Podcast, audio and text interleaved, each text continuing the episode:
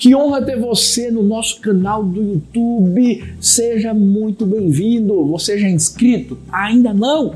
Se inscreve aqui, ó, e não esquece também de ativar esse sininho para receber as notificações de cada mensagem que vai ser postada aqui no nosso canal. Prepara seu coração, porque com certeza mais uma mensagem do coração de Deus vai ser enviada para você e vai, sem dúvida alguma, te abençoar. Deus te abençoe. Agora vamos dar continuidade a mais uma mensagem da nossa série O que o Espírito diz à igreja. Não sei se você não acompanhou nenhum nenhuma das mensagens, mas não tem problema. Todas estão no YouTube, tá? Da Igreja do Amor, para que você possa acompanhar e ser abençoado. Nós estamos falando justamente sobre o texto de Apocalipse quando João ele recebe de Deus em espírito essa revelação do Apocalipse Interessante porque em inglês o, o livro se chama Revelation. E eu, eu até gosto melhor do, do, do título em inglês do que em português, porque fala muito mais sobre aquilo que é o livro. É uma re revelação. E só para você se situar melhor a respeito da, daquilo que a gente tem falado aqui, se você nunca leu o livro de Apocalipse, até porque tem gente que tem medo. Mas eu vou te dizer, Jesus está voltando. E o livro de Apocalipse é, é sim uma profecia a respeito daquilo que a gente já tem vivido. É, é, é, apenas uma forma de, de Jesus falar, mais uma forma de ele falar e mostrar que tudo aquilo que ele falou na sua palavra é a mais pura realidade. João estava justamente preso na ilha de Patmos. E ele recebe essa revelação da parte do Senhor, do Espírito de Deus. E é interessante porque, se a gente fosse pensar bem, João está preso. Talvez alguém diga assim: vai ser um tempo de estagnação, é, sem, sem produzir algo. É, a pessoa está presa e está limitada, mas a verdade é que é justamente na prisão que Deus traz sobre João uma das maiores revelações da sua palavra. E, e, e fica uma lição para mim e para você. Quando nós estamos numa prisão, mas estamos com a pessoa certa, pode ter certeza de que todo momento que nós vamos passar ali vai ser vai ser momento onde haverá crescimento no nosso coração. A gente vai encontrar, por exemplo, Paulo. Paulo também escreveu cartas dentro de prisões. A gente vai encontrar Paulo e Silas louvando ao Senhor em uma prisão, e nessa prisão há um terremoto, e Deus, de uma forma sobrenatural, os tira de lá. O carcereiro se converte.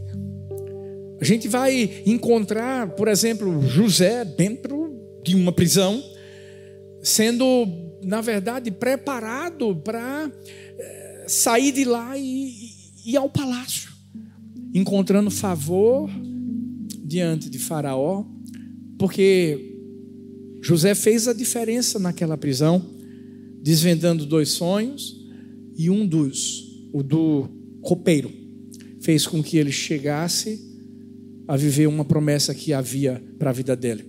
Ah, mas o que é que isso tem a ver comigo, com você? Existem prisões que nós vivemos na vida. Ou seja, situações que parece que a gente vai viver estagnado, que nada mais tem condições de acontecer e que parece que a gente vai agora, né, viver debaixo de um limite. E é nessa hora que Deus mostra que está conosco. Eu não sei para quem eu preciso profetizar nessa manhã, Mas eu quero profetizar e declarar que essa prisão não vai fazer você piorar, vai fazer você melhorar. E quando chegar a hora de sair, aí você vai entender que tudo aquilo que foi vivido lá atrás tinha um grande propósito dentro do coração de Deus. Mas não é sobre prisão que eu vou falar, mas é apenas uma lição que Deus colocou aqui no, no meu coração a respeito do início desse livro, quando nós encontramos João preso e recebendo de Deus essa revelação tão poderosa para a nossa vida. Nós já falamos sobre a igreja de Éfeso, a igreja que precisava voltar ao primeiro amor. Falamos sobre a igreja de Esmirna, a igreja que estava vivendo sob pressão, mas que por conta da perseverança deles venceram. Falamos no domingo passado sobre a igreja de Pérgamo, a igreja que vivia uma batalha silenciosa, uma batalha doutrinária, uma batalha que iniciava-se aqui na mente daquela igreja onde o diabo tentava de todas as formas destruí-la. E hoje nós vamos falar sobre Tiatira. Como é que é, pastor? Tiatira. Era a menor de todas as cidades. É, se a gente tivesse que falar sobre a igreja de Tiatira, era como se fosse uma das igrejas menos influentes da época. Era a menor de todas. Mas quem disse que, aos olhos humanos, por ser a menor, ou não ter ainda tanta influência, Deus não vai olhar com carinho para procurar mostrar que também pode usá-la. Eu lembro como se fosse hoje que chegou um tempo em que a igreja do amor era chamada de Igrejinha Batista do Amor. Foi assim que a gente descobriu, e olha que o nome não era ainda Igreja do Amor. Foi no momento em que Deus disse assim: muda o nome. E eu disse: Deus, mas mudar o nome? Para que nome? Naquela época a igreja era terceira igreja batista em Maranguape 1, que é o bairro na cidade de Paulista. Hum. E Deus disse assim: ouça aquilo que as pessoas falam da igreja. E aí foi quando eu descobri Igrejinha Batista Longo. Por que Igrejinha? Porque era muito pequena. Tinha começado com sete pessoas, né? Ainda não tinha crescido tanto. Mas aquilo que Deus considera, aquilo que os homens consideram menor, pequeno, é justamente aquilo que Deus olha e diz assim: eu vou pegar o que é pequeno e fazer grande. Sabe, fica uma lição para mim e para você hoje também.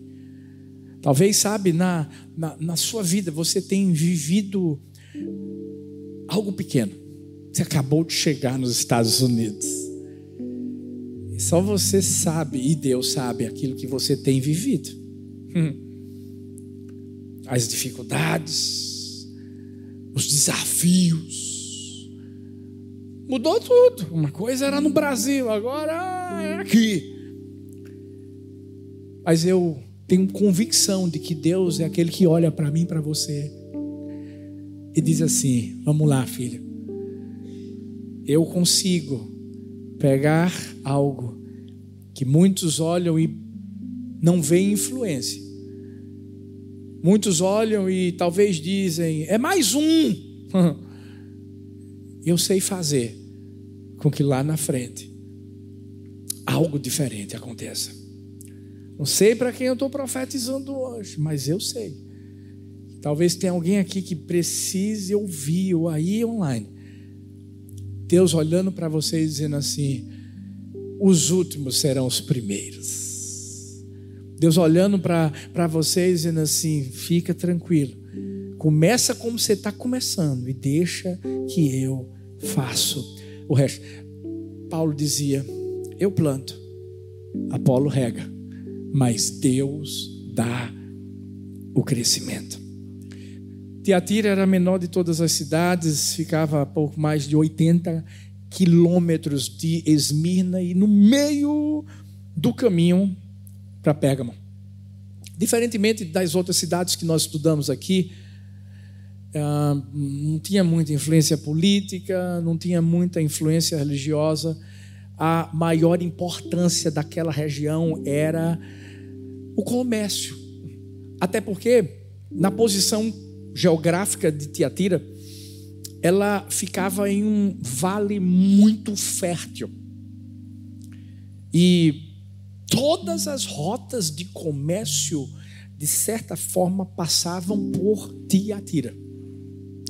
Por isso que nós temos aqui alguns objetos ligados ao comércio: linho, algodão e muitos outros. Para mostrar que essa cidade era uma cidade muito forte no comércio.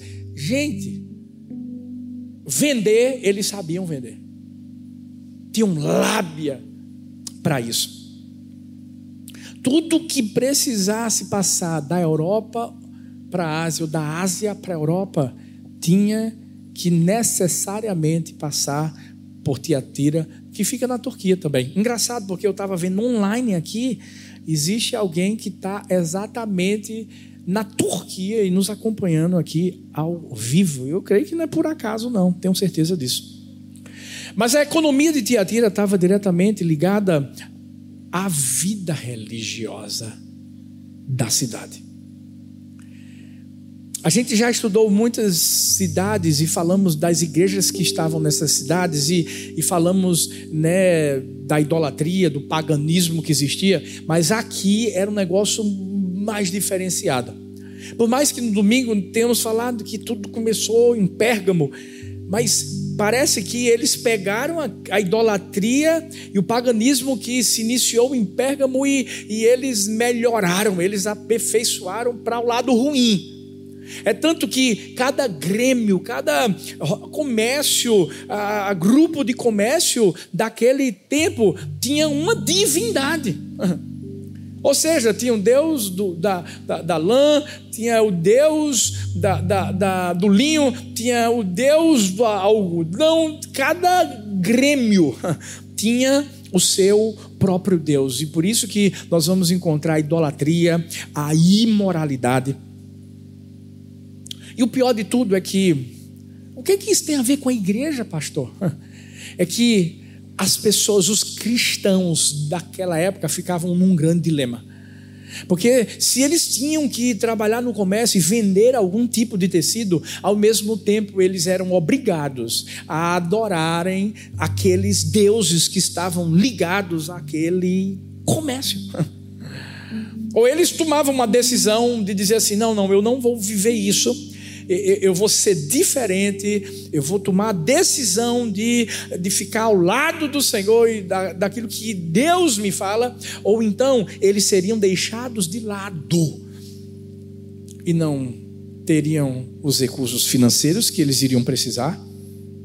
Ou seja, é só para você entender qual era o nível de batalha que essa igreja, que os cristãos dessa igreja enfrentavam. Eu não sei se você lembra, mas Lá em Atos 16, a Bíblia fala sobre uma mulher chamada Lídia, que era da cidade de Tiatira, vendedora de tecido, de púrpura, e ela tinha se convertido em Filipos. Alguns até dizem que ela foi a pessoa que Deus levantou depois de sua conversão para que a igreja de Tiatira pudesse nascer. Mas o que que Deus então vai falar para Tiatira? Apocalipse 2, versículos 18 até o 29, a Bíblia vai dizer assim: presta bem atenção. Ao anjo da igreja de Tiatira, escreve isto: escreve, isto diz o Filho de Deus, que tem seus olhos como chama de fogo, os pés semelhantes ao latão reluzente. Eu conheço as tuas obras, o teu amor, o teu serviço, a tua fé, a tua paciência, e que as últimas as tuas últimas obras são mais do que as primeiras.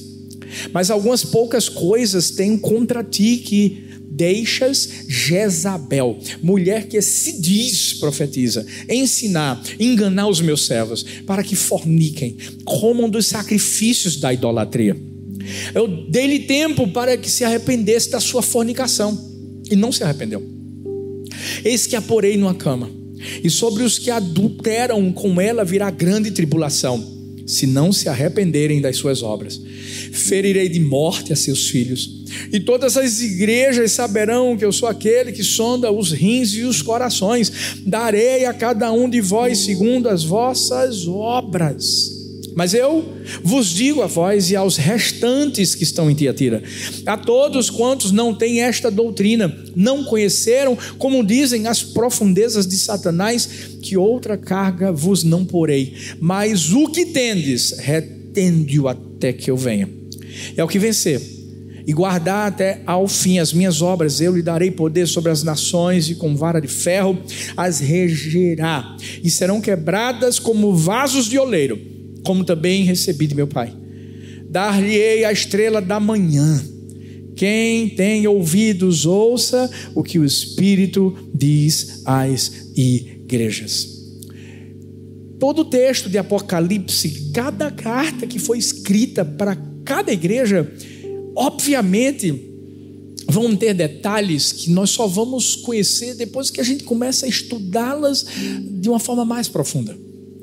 Perceba como é que Deus começa a, a falar aqui, Jesus. Nós vamos encontrar aqui a Bíblia dizendo: Isto diz o Filho de Deus.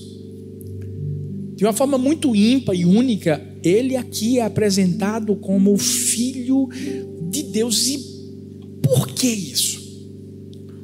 Tiatira tinha, como você já deve ter percebido, muitos templos de muitos deuses, mas tinha um que era o principal: Apolo. E Apolo era o filho de Zeus.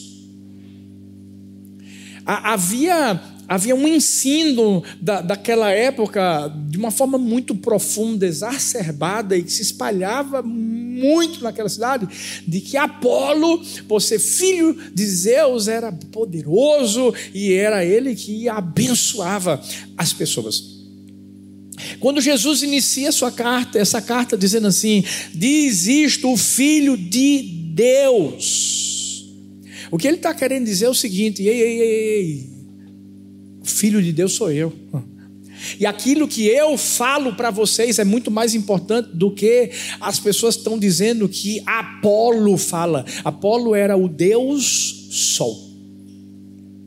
Jesus queria deixar bem claro, claro quem era o, o Filho de Deus para que eles entendessem que precisavam ouvir essas palavras que seriam muito duras. Essa igreja era uma igreja muito trabalhadora, era uma igreja muito fervorosa, era uma igreja que é, é, tinha um coração apaixonado por aquilo que, que fazia. E eu acredito que se fosse nos dias de hoje, de alguma forma se pareceria muito com a gente.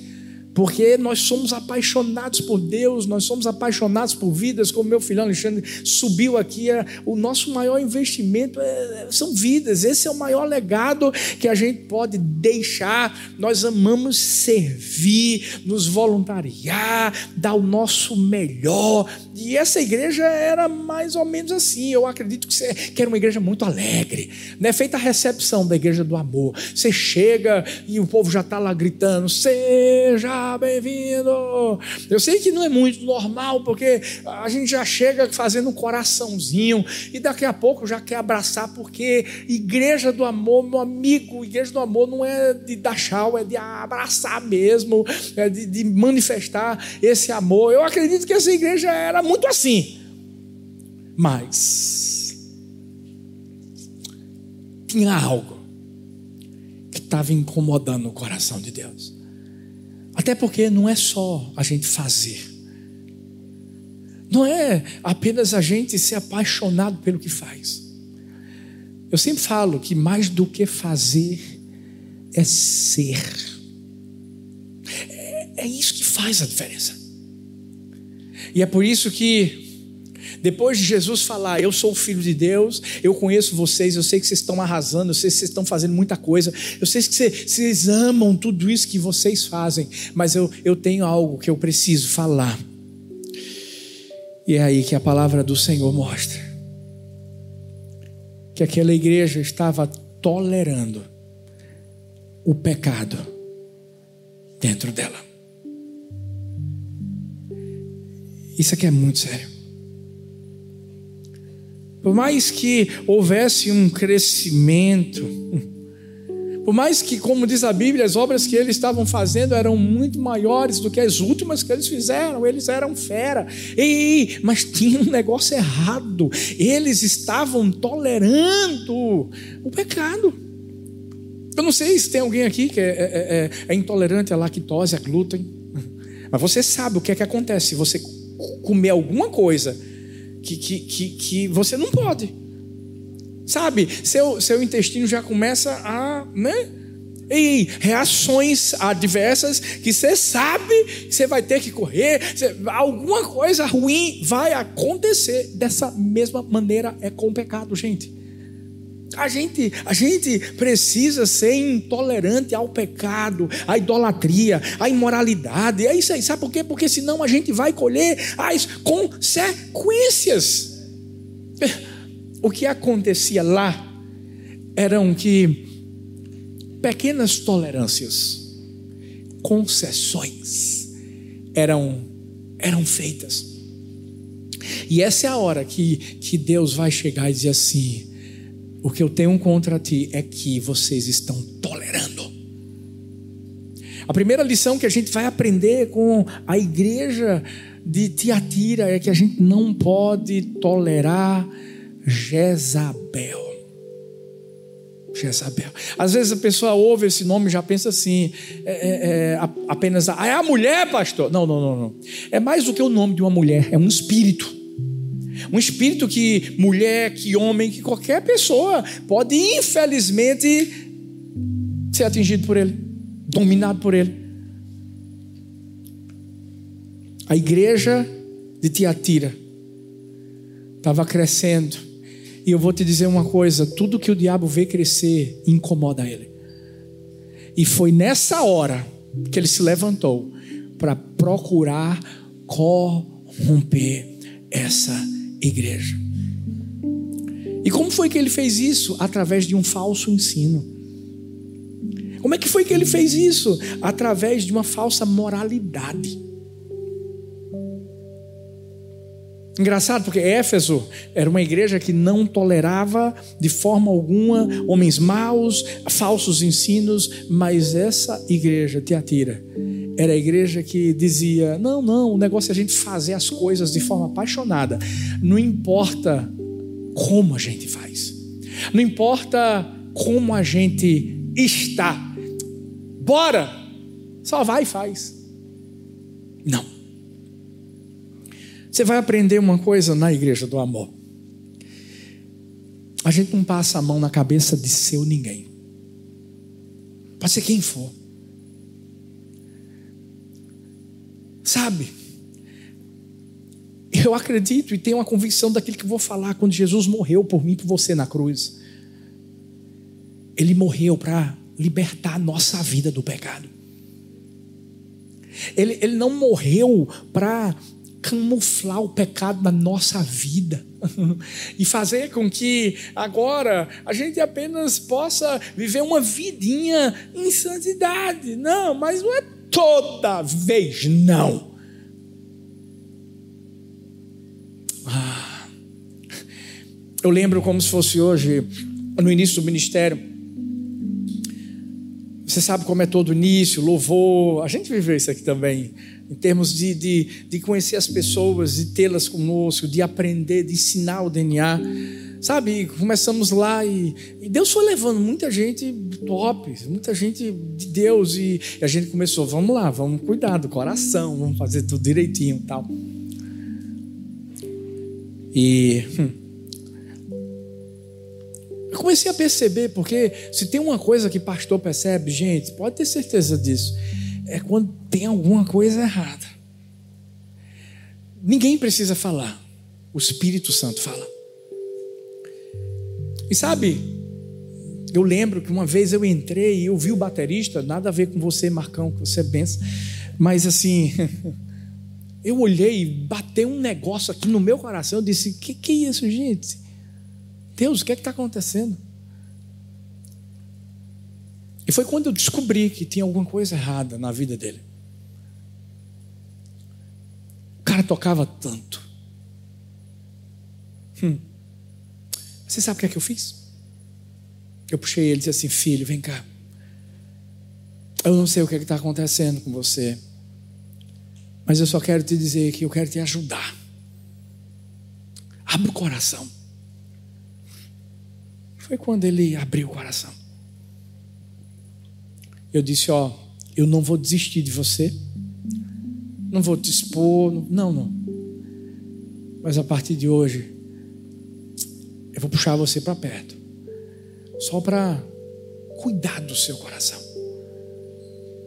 Porque eu creio que você está falando para mim algo do qual você está arrependido. Então, você não vai tocar, mas você vai estar tá em comunhão com a gente vai estar adorando aí, sentadinho no teu lugar, mas assim, deixando o teu coração ser purificado.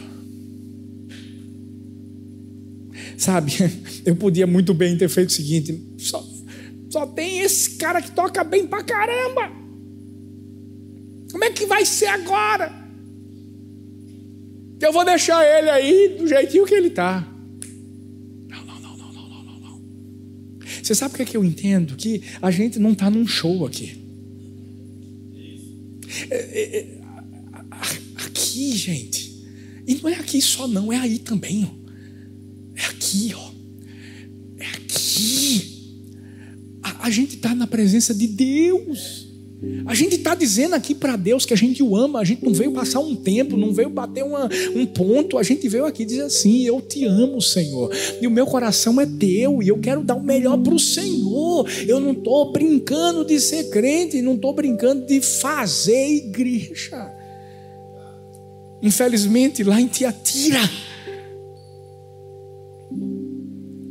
eles permitiram que uma mulher que se autonomeou profetiza. Começasse a mostrar qual era o ensinamento que essa mulher trazia.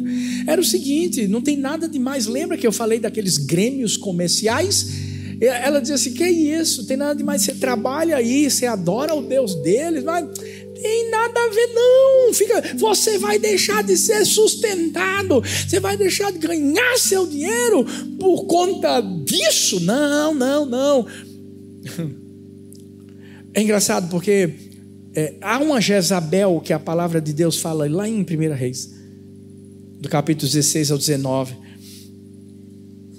esposa do Recabe, e que também, de certa forma, procurava passar ensinamentos que eram contrários aos ensinamentos de Deus. Baal, Baal. Lembra de Elias subindo no Monte Carmelo? Lembra de Elias, né, tendo aquele momento extraordinário do fogo de Deus descendo, o altar sendo queimado. Ei, quem, quem colocou é, é, a, a, aquele culto a, a Baal foi Jezabel. E o que é que isso tem a ver com a igreja? Deixa eu te dizer uma coisa: pode ser quem for, pode subir num púlpito, pode, pode estar aí sentado com você e você chegar e pedir uma orientação para essa pessoa, e essa pessoa te der uma que não vai pela palavra, corre, foge. Você sabe por quê? Porque a palavra que nos guia tem que ser a palavra de Deus. Ei, nós estamos vivendo num tempo onde Jezabéis estão se levantando. E quando eu falo de Jezabéis, não estou falando de mulher em si, não. Estou falando de, de, de, pessoas, seja mulher, seja homem, e que estão ensinando o que a Bíblia não ensina. Obviamente que também a Jezabel, que a gente fala aqui, tanto de 1 Reis como de Apocalipse, diz respeito, sim, a algumas mulheres que não são sábias. O que eu já vi de mulheres que tiraram os esposos da igreja. E sabe o que é o pior? É que lá na frente, uma família acaba sendo destruída. Há pouco tempo, há pouco tempo, há pouco tempo. Uma pessoa me mandou uma foto e disse assim: Voltei. E aí eu disse: Uau, filho, que, que bênção. Eu estou tão feliz por você. Porque ele tinha saído e saiu porque a, a esposa fez ele sair. Não tinha acontecido nada. E a primeira pergunta que eu fiz foi: Cadê tua esposa? Vocês estão bem? E ele disse: Eu estou na minha casa e ela está na dela. E eu disse assim: Filho, eu vou lutar para ver sua casa restaurada. Eu disse assim: Eu vou mandar uma mensagem, eu quero que você mande para ela. Eu vou, vou estar no Brasil, dia 18, a gente vai comemorar 21 anos de Igreja do Amor lá. Thalita vai estar aqui, eu vou estar lá. E eu disse assim: Eu quero, quando encontrá-la, eu quero dar um abraço nela. Porque eu vou ver o lado de vocês restaurado. Ele mandou e ela, ele disse assim: ela vai pensar. Mas sabe, existem tantas mulheres que, ao invés de serem sábias, acabam colocando mais fogo dentro do lar. Ao invés de puxar o esposo para poder servir, para poder estar tá junto, para poder estar tá crescendo,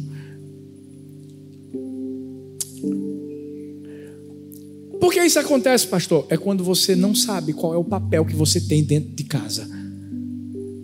Tem muita esposa querendo ser cabeça. E isso não quer dizer que se a esposa não é cabeça, ela é pé. Não é isso, não, de jeito nenhum. Por quê? Porque na família ambos são um. Mas a gente precisa entender o sacerdócio. Por isso que eu estava falando todos por um, que somos nós homens que temos que chamar nossa esposa, nossos filhos para virem para a igreja. Não são as mulheres. É claro que existem mulheres que fazem isso porque, infelizmente, o esposo não é o sacerdote. Infelizmente. E isso não quer dizer que ela está tentando ser cabeça. Mas eu sei que você se conhece. E a gente precisa ensinar a coisa certa na igreja do Senhor. Aqui, de uma forma diferente, a situação era outra. Esse espírito se levantou e começou a ensinar todos os valores e princípios invertidos. Hum.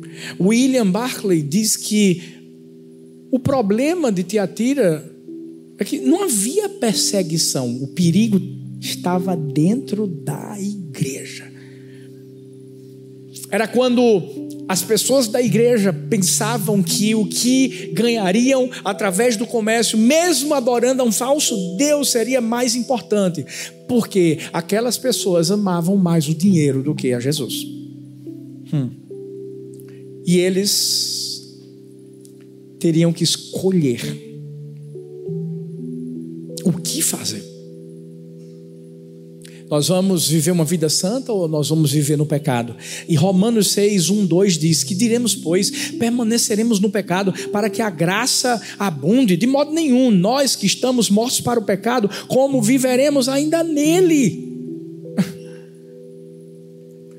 Diante da proposta que Jezabel trazia, um cristianismo liberal, sem regras, sem proibições, sem legalismo. Ela, na verdade, queria modificar a mensagem original do Evangelho e trazer uma adaptação. engraçado, não é o que a gente tem vivendo, vivido nos dias de hoje? As pessoas estão tentando adaptar a Bíblia. Estão tentando rasgar algumas páginas da Bíblia e tentando dizer assim: isso o pastor pode pregar, isso aqui não. O maior erro de Tiatira foi tolerar. O maior erro foi dizer assim: deixa, ela está querendo fazer isso, deixa, ela está querendo falar, deixa, vamos lá. Quem quiser seguir ela, segue ela. Quem não quiser, não segue, vamos lá. Não, não, não, não, não, não. Ei, ei, a gente não pode ficar em cima do muro. Ou a gente toma a decisão de viver a verdade de Deus, ou a gente toma a decisão de viver a mentira do diabo. Hum. Se tem alguém que não tolera o pecado, é Jesus. Por isso que ele veio para combater justamente o pecado. Daryl Johnson escreveu certa vez: Jesus se apresenta como um intolerante apaixonado, porque ele ama a verdade, ele fala a verdade, ele é a verdade. A falsidade, qualquer tipo de engano escravizam as pessoas. Jesus é um intolerante apaixonado porque ele é apaixonadamente intolerante com pessoas sendo escravizadas. Jesus é intolerante com os falsos ensinamentos que influenciam a igreja, porque qualquer forma de falsidade gera escravidão. As pessoas de Tiatira pensavam assim: eu vou ganhar meu dinheiro, ah, eu vou, vou ser influente no comércio comércio, mas a verdade é que essas pessoas estavam sendo, sabe o que? Escravizadas.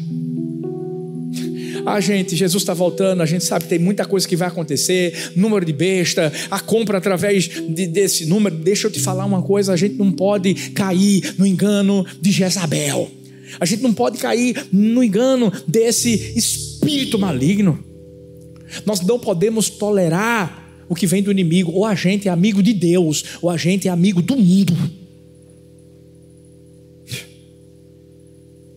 Talvez você está no seu trabalho, talvez você está ali né, na, na, no, no lugar onde você vive. E as pessoas dizem assim: e aí, você não vai beber comigo, não? E aí, você é contra ou a favor do aborto?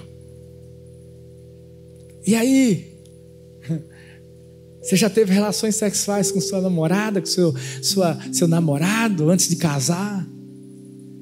Talvez as pessoas olharam para você e disseram assim: Ah, tu só quer ser o santinho, crentinho. Ou até mesmo disseram assim: Vocês são intolerantes. Talvez alguém do seu trabalho disse assim: Rapaz, eu não acredito que tu nunca traísse tua esposa. Deixa eu falar uma coisa para mim e para você. Nada disso pode nos fazer tolerar o pecado.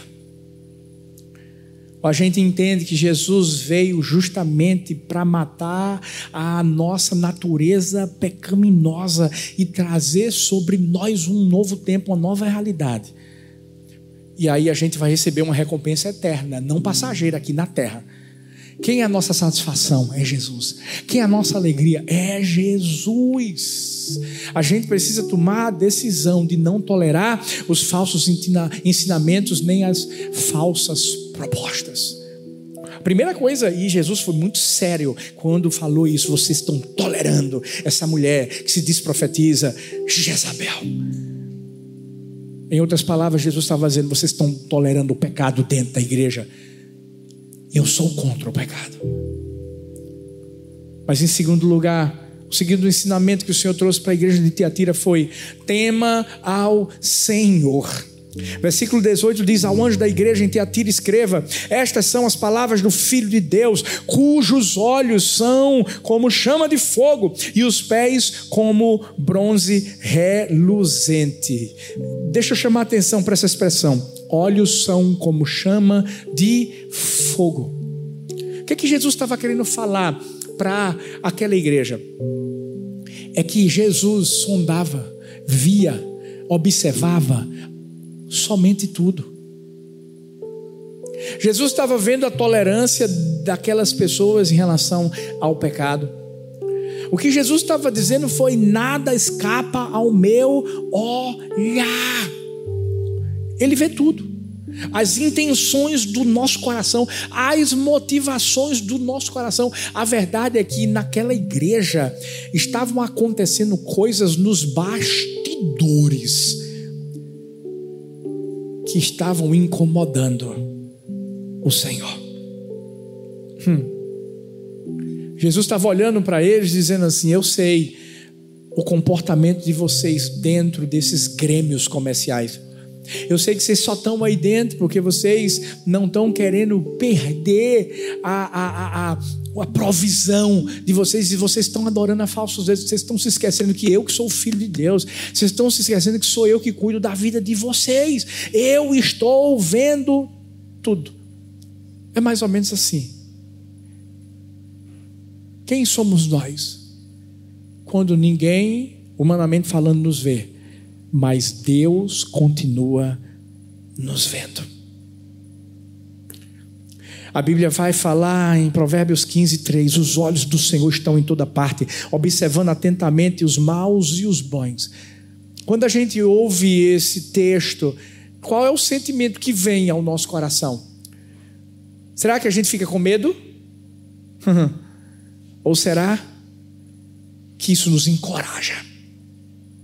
De termos a convicção de que Ele está olhando, de que Ele está ali prestando atenção na nossa vida. E quem não tem nada a temer no sentido de ter medo, quem está vivendo com Deus, quem está vivendo em santidade, e esse texto aqui vai encorajar você a ser cada vez mais parecido com Deus.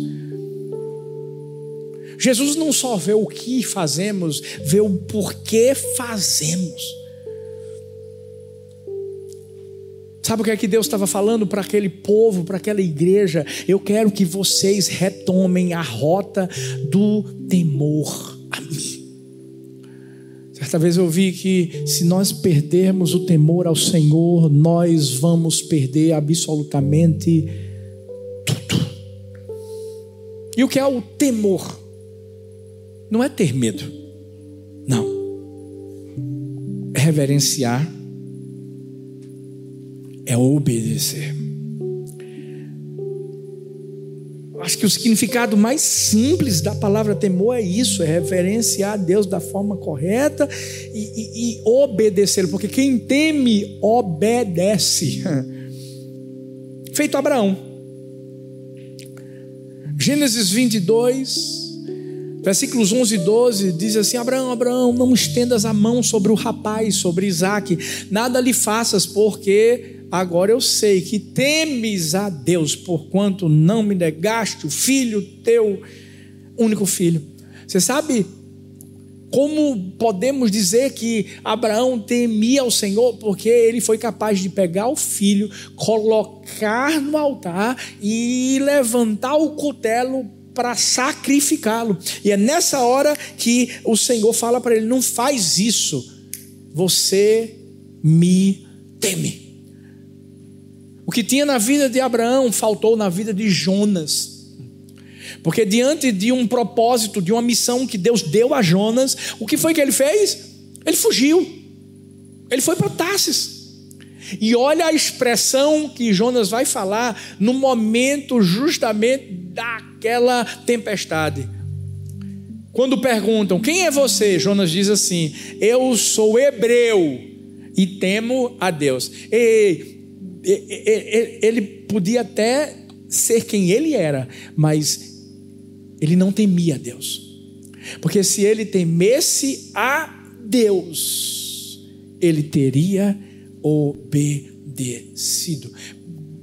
O que é que Deus quer que a gente abra mão? O que é que Deus quer que a gente renuncie? O que é que Deus quer que a gente sacrifique? Porque a gente sabe que se a gente tomar essa decisão, a gente vai estar desagradando a Deus. E o que é que a gente está deixando nas nossas mãos? E deixando de fazer o que Deus quer que a gente faça.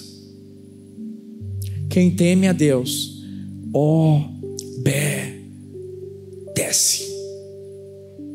Talvez essa igreja até achasse como Jonas, que temia,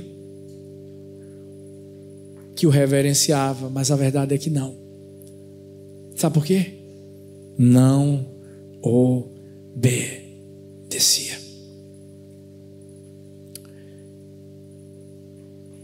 A Bíblia vai falar da vida de tantos homens e mulheres que entenderam que se não obedecessem a Deus, sofreriam as consequências. Lembra da mulher de Jó? De, de Ló?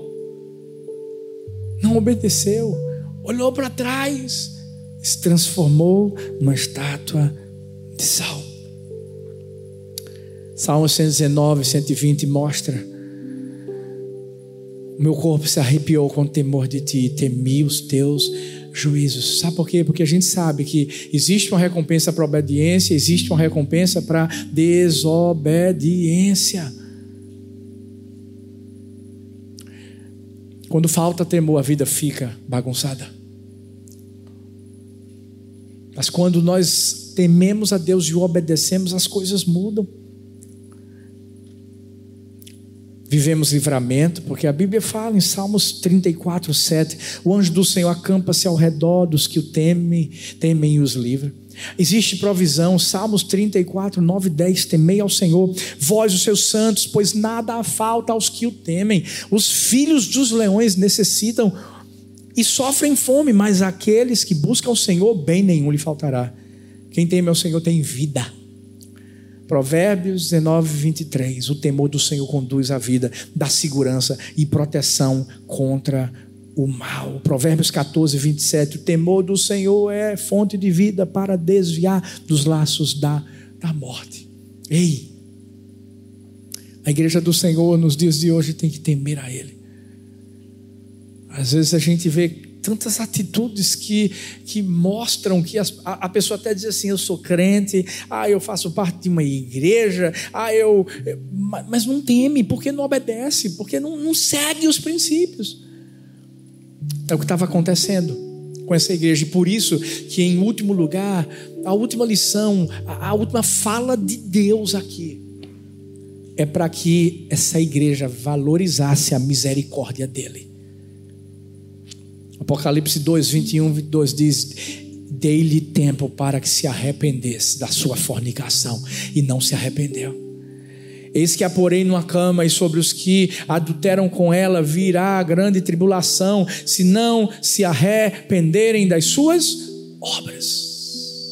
Ei, todas as escolhas que fazemos têm uma consequência. Gente, Deus deu tempo a Jezabel e, consequentemente, a essa igreja. Para quê? Para que eles se arrependessem, para que eles valorizassem a misericórdia que a Bíblia diz se renova a cada manhã. Por quê? Porque Deus é longânimo. Deus quer que a misericórdia dele triunfe sobre o juízo, como diz Tiago 2,13. Mas quando a misericórdia dele é desprezada, o juízo se manifesta. Deus vai dar a todos a oportunidade de se arrepender e de reconhecer que precisam acertar. Mas Deus não vai forçar ninguém a fazer isso. Deus coloca nas mãos das pessoas justamente essa bênção, esse presente, que é o perdão. Ele é um Deus de compaixão. Em muitos momentos o povo de Israel pecou e fez tanta coisa errada diante de Deus. Como diz Êxodo 34, 6. Quando o Senhor já tinha dito assim: Olha, vou colocar um anjo para guiar vocês, eu mesmo não vou mais. Moisés chega lá diante de Deus e diz assim: Javé, o Senhor, o Deus da compaixão, misericórdia, sou lento para mirar, cheio de amor e fidelidade, cubro de amor mil gerações e perdoo o mal, a rebeldia, o pecado, contudo não absolvo o culpado, trago as consequências do pecado dos pais sobre os filhos até terceira e quarta geração, no mesmo instante. Olha o que Moisés vai dizer. Moisés se prostra com um rosto no chão, adora e diz: Senhor, se é verdade que te agradas de mim, peço que nos acompanhes na jornada. É verdade que o povo é teimoso, é rebelde, mas eu te te peço, perdoe nossa iniquidade, nosso pecado, toma-nos como tua propriedade especial. E o Senhor respondeu: Faço hoje uma aliança com você na presença de todo o povo, realizarei maravilhas jamais vistas em nação alguma ou lugar algum da terra, e todos ao seu redor verão o poder do Senhor, o poder temível que demonstrarei em seu favor. E esse povo que estava condenado e, e, o juízo cairia sobre eles, ei, se arrependeu. A partir do momento que se arrependeu, ei, a graça do Senhor, as misericórdias do Senhor vieram sobre o povo e uma aliança foi renovada. O problema é quando a pessoa quer continuar no erro, quer continuar no pecado e se esquece que os olhos do Senhor estão em todo lugar. Nosso Deus não é o Deus que quer deixar a gente com medo. O olhar dele não é o olhar de condenação. Por isso que Pedro, quando olha para Jesus, se constrange. Porque Jesus não foi até ele para dizer assim: está vendo você, você me negou três vezes, não. Jesus foi até ele por causa do amor e olhou para Pedro e viu que Pedro estava arrependido. Judas, Judas continuou no erro. Não se arrependeu, não, não, não quis mudar. Quem foi que acabou com a vida de Judas? Foi Deus? Não, não, foi Judas mesmo. Ei, quando nós entendemos que precisamos valorizar as misericórdias do Senhor, entendendo que através disso a bondade dele vai nos seguir. Porque é a bondade de Deus que nos conduz ao arrependimento, como diz Romanos 2,4, ou despreza as tuas riquezas da sua benignidade e paciência e longanimidade, ignorando que a benignidade de Deus te leva ao arrependimento. Tudo que Deus queria da igreja de Tiatira é que essa igreja olhasse para Ele o Filho de Deus, e que entendesse que ele não estava lá para destruí-la, mas para abençoá-la. Por isso que ele vai finalizar dizendo: Ao que vencer, guardar até o fim as minhas obras, eu lhe darei poder sobre as nações. Com a vara de ferro as regerá, serão quebradas como vasos de oleiro, como também recebi e dar-lhe-ei recebi do meu Pai e dar-lhe-ei a estrela da manhã. Fique em pé no seu lugar, por favor. Jesus vai concluir mostrando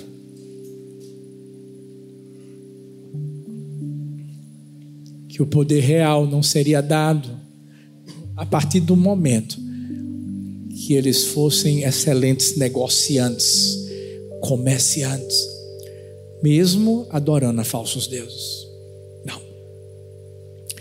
o poder seria dado a eles a partir do momento que eles entendessem que seguiam e serviam aquele que era o Filho de Deus e que governava sobre tudo e sobre todos. Ele é a estrela da manhã. Quem tem Cristo tem a verdadeira recompensa. Eu creio que hoje é uma manhã onde Deus ele deseja purificar o nosso coração. Uma manhã onde ele quer lidar com o nosso interior. É uma manhã onde você pode abrir o seu coração e ser transparente para Deus e falar para Deus: Deus, eu, eu, eu, eu preciso mudar. É uma manhã onde Deus olha para mim, para você e diz assim: não estou olhando para você para te condenar, para te deixar para baixo e para dizer que você não presta. Não, ei, eu, eu sei quem você é, eu sei o que você faz, mas se arrependa. Viva algo diferente. Tira a máscara. Não deixa falsos ensinamentos corromperem a sua vida queria que você fechasse os olhos, por favor. Coloca a mão no coração. simplesmente fala com Deus. Será que tem sido assim a sua vida? Com a igreja de Tiatira? Será que falsos ensinamentos têm sido trazidos sobre o seu coração e você está tolerando, tolerando pecados? Esse é o resumo dessa palavra. A tolerância ao erro, a tolerância a coisas erradas, a tolerância ao pecado. E que você sabe que não está agradando o coração de Deus. Hoje eu quero te convidar a escolher Deus.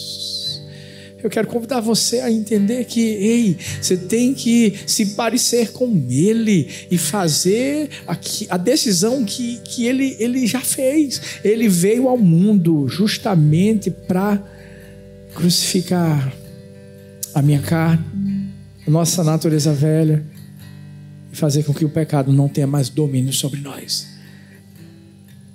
Que essa manhã seja uma manhã de limpeza no meu coração, no seu coração.